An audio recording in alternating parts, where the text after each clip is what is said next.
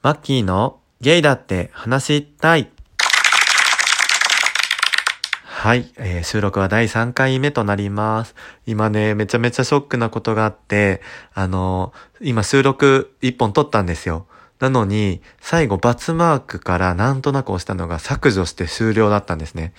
ああ、もう一回同じ話を思い出しながらしたいと思います。今日は、あの、トークの日ということで、えっと、ラジオ、ん？ライブ配信を2時間半やってみました。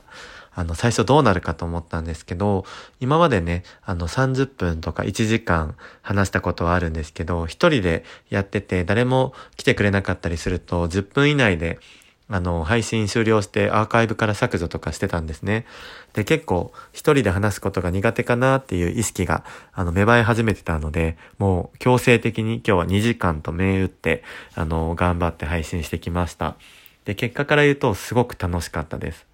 最初の30分ぐらいは、あの、洗濯物が結構溜まってて、今、彼と、あの、彼がいるんですけど、あの、それぞれ家があって、ほぼ毎日会ってるんで、家事をするタイミングっていうのが結構難しかったりするんですよね。二人でもちろんやる時もあるんですけど、まあ、今回は昨日小田原にフォレストアドベンチャーっていうアスレチックに行ってきたところだったんで、そういう汚れ物とかも溜まってたので、あの、一気に回して干すぞっていうタイミングでちょうど1時になったので始めました。で、その洗濯を干しながら配信するっていうのが前、風子さんがやっていて、なんかすごいナチュラルで良かったんですよね。で、自分も干しながらやってると、結構誰もいなくっても、なんかリラックスして話すことができて、なんか意外とながら作業をしながら配信するっていうのも一つの手かなと思いました。で、そうこうするうちに結構リスナーさんがちょこちょこ増えてきてくれて、まあ2時間半だったので、最終的にえー50人ぐらいの方に来てくださったんですよ、累計。なんか本当にまだ始めたばっかで、そんなに来てくださると思わなかったので、すごく嬉しかったです。で、あとは、昨日、頭さんとライブ配信をした時に、えっ、と、できるだけちょっと長めに配信してみるといいよっていうのを聞いて、まあ、それで2時間と銘打ってたんですけど、結構、あの、30分だとね、ピンポイントにそこの枠で来れる方しか来れないので、どうしても人数が増えづらいっていうのはそうだなと思ったんですね。で、今日は2時間半半配信してる中で、もちろん、あの、上下はありましたけど、累計で50人いったっていうことは、やっぱり長くやると、それだけ皆さんの目に触れて、初めての人でも、あの、聞いてみようかなと思ってくれたのかなと思うので、すごくやってみてよかったです。で、初見の方でもコメント何名かくださったりして、結構楽しんでくださってたようなので、本当に、あの、やってみてよかったですね。で、まあ、最初30分は洗濯の話、あ、洗濯をしながら、えーっと、今やってるポッドキャストが2つあるんですけど、あの、そのきっかけとなった番組もあって、なんでその3つの番組について、どういういきさつで始まったのかとか、どういう話をしてるのかっていう、えー話をしてました。で、その中で、あの、曲紹介をするコーナーがあったので、あの、K-POP の話をたまたま、そこでしたので、K-POP について30分ぐらい多分語ったんですけど、まあ、二次 U の二次プロジェクトから始まり、TWICE とか、IZONE とか、 Kep1er とか、そこら辺の話を、詳しくはないんですけど、自分の好きなものの話をして、なんか思った以上にリラックスをして好きなものについて語ることができました。で、その後は、えっ、と、まあ、頭さんとかね、風子さんとか、いろんな方入ってきてくれたんですけど、今日は頑張って、あの、コラボに頼らず、自分一人で話してみたんですね。で、なんか一番こう話しやすいの何かなと思って、彼氏の話と、ネットフリックスの話と、あとなんだっけな、もう一個なんかあったんですけど、その3つ候補にしてアンケートを取ってみたんですよ。そしたら、何名が投票してくださったかわからないんですけど、100%彼氏の話になったので、彼氏の話をしようと思ったんですね。で、今の彼の話を単純にすればよかったのかもしれないですけど、なんか順を追って話したいなと思って、初恋、いや、性の目覚めぐらいの話から、えー初恋の話をして、その後のダメダメの恋愛の話をして、最後に彼の話をするっていう、なんかほんと2時間で、なんか自分の人生の恋愛を結構語り尽くすまではいかないんですよ。まだまだ話してない話いっぱいあるんで。ですけど、結構面白い話とか、あの、なんだろう、傷ついた話とかを楽しく2時間話せました。で、カスランさんがね、その後番組やってたんでお邪魔したら、結構、あの、褒めてくださったというか、今日のライブ配信すごい楽しかったよとか、あの、マッキーのキャラがどんどん出てきたねとか、そういう、あの、嬉しいお言葉をいただいたので、なんか自分が好きなことを語ると、意外と全然2時間という間だったなっていう、あの、発見がありました。なんで今後はちょっと彼との時間もね、あの、そんなになんて言うんだろう。あの、彼と今ほんと週7で会ってて、なかなか自分一人の時間って今取れてないんですけど、でもこういうラジオトークもやりたいことなので、そういう時間もね、ちょっと彼と相談しながらうまく取っていって、定期配信ができるかわからないんですけど、あの、土日休みなんで、あの、土日で彼と会わない時は、あの、家でお昼頃配信するとか、ちょっと試行錯誤しながらやってみたいなと思います。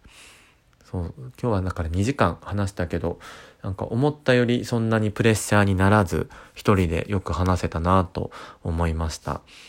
まあだんだんね、一人で語るっていうことに慣れていくと、あの、いいんですけど、今も、あの、ペロッチっていうキャラクター知ってますか皆さん？あの、パントビスコさんっていうインスタグラムですごいいろんな、なんて言うんだろうな、イラストとかネタを投稿している、えー、方がいるんですけど、その方の代表のキャラクターでペロッチっているんですね。犬の耳が大きな真っ白い犬なんですけど、それがすごく大好きで、のペロチを今ね、机の上に置いて、あの、僕の方を見てもらいながら話してます。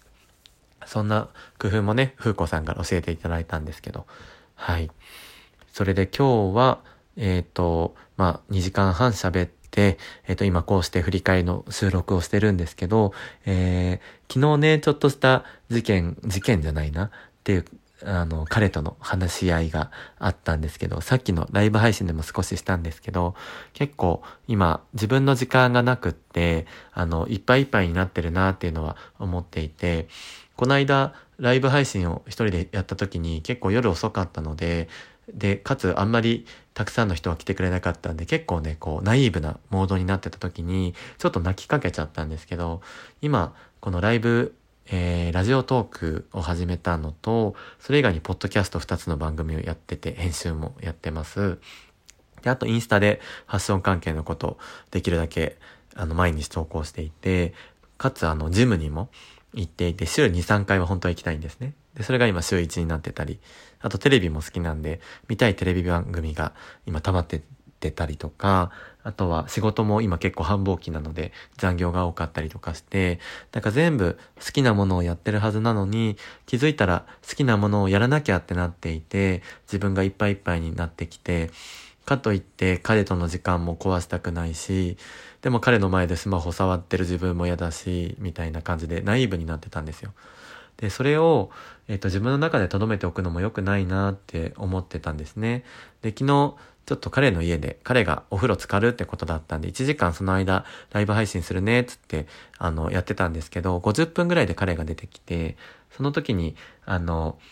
OK マークとかは手でジェスチャーしたんですけど、相手の家にいるのに、僕が相手に、えっ、と、居心地の悪い空間にさせてしまってたんですよね。こう、ドライヤーかけづらかったりとか、あの、こっちに来づらかったりとか。で、彼にすごく気を使わせてしまったので、終わった後に、あの、ごめんねって、あの、怒ってないって言ったら、ちょっと嫌だったっていうふうに、普段すごく、あの、おっとりした彼がそういうことを言ったんですよ。で一瞬、若干のイラッとじゃないけど、なんかも、もやもやっとはして、でもその後お風呂入って、あ彼がそんなこと言って珍しいし、僕が、あの、人の家で、そういうパーソナルな、あの、空間にしてしまっていたっていうことをすごく反省して、で、真面目な話するのすごく苦手なので、なんか一瞬言わないでおこうかなとも思ったんですけど、ちっちゃな目はちっちゃなうちにね、あの解決した方がいいなと思って、あの彼にテレビを消して、あの30分ぐらい、あの顔を突き合わせて話したんですけど、そしたら彼は本当素直にうんうんって聞いてくれて、理解もしてくれたし、あの、彼の方からもそれ以外の思ってることとかも言ってくれて、なんか本当に話してよかったなって思いました。なんかね、いくら気が合う二人でも、やっぱり日々の生活でちょっとずつ嫌なこととか溜まることってあると思うので、それが大きくならないうちに昨日解決というか、相談して二人で、えー、考えることができてよかったなと思ってます。で、結果的にちょっとラジオトークは、あの、もちろん頑張りたいんですけど、僕の中で優先順位は一番は彼。2番は仕事、3番がラジオトークその他もろもろっていうふうにちゃんと整理ができたので、あの、彼との時間を壊してまでやりたいとは思わないですけど、かといって毎日いるんだったら、あの、ルールを決めて、今から30分とか、そういうふうに、あの、やっていこうかなと思ってます。なので、あの、今ね、すごいモヤモヤしてたことも、こうやって、あの、話してみることですごくいい方向に進んでいったので、まあ、ラジオトークで、なんかこういう話をして、あの、皆さんからアドバイスいただけることもあるし、まあ、彼と直接話して、あの、いい方向に行くこともあるので、今後も、なんか、ラジオトークってね、特に一人で話してると、チブというか、あんまり普段人に話さないことも語れちゃうんですよね。そういう恥ずかしさもあるんですけど、うまくそこを発信して皆さんに共感していただいたりとか、アドバイスしていただきながら一緒に成長していけたらなと思っています。まあ、今日はそんな感じで2時間半、あの、頑張ってラジオ配信、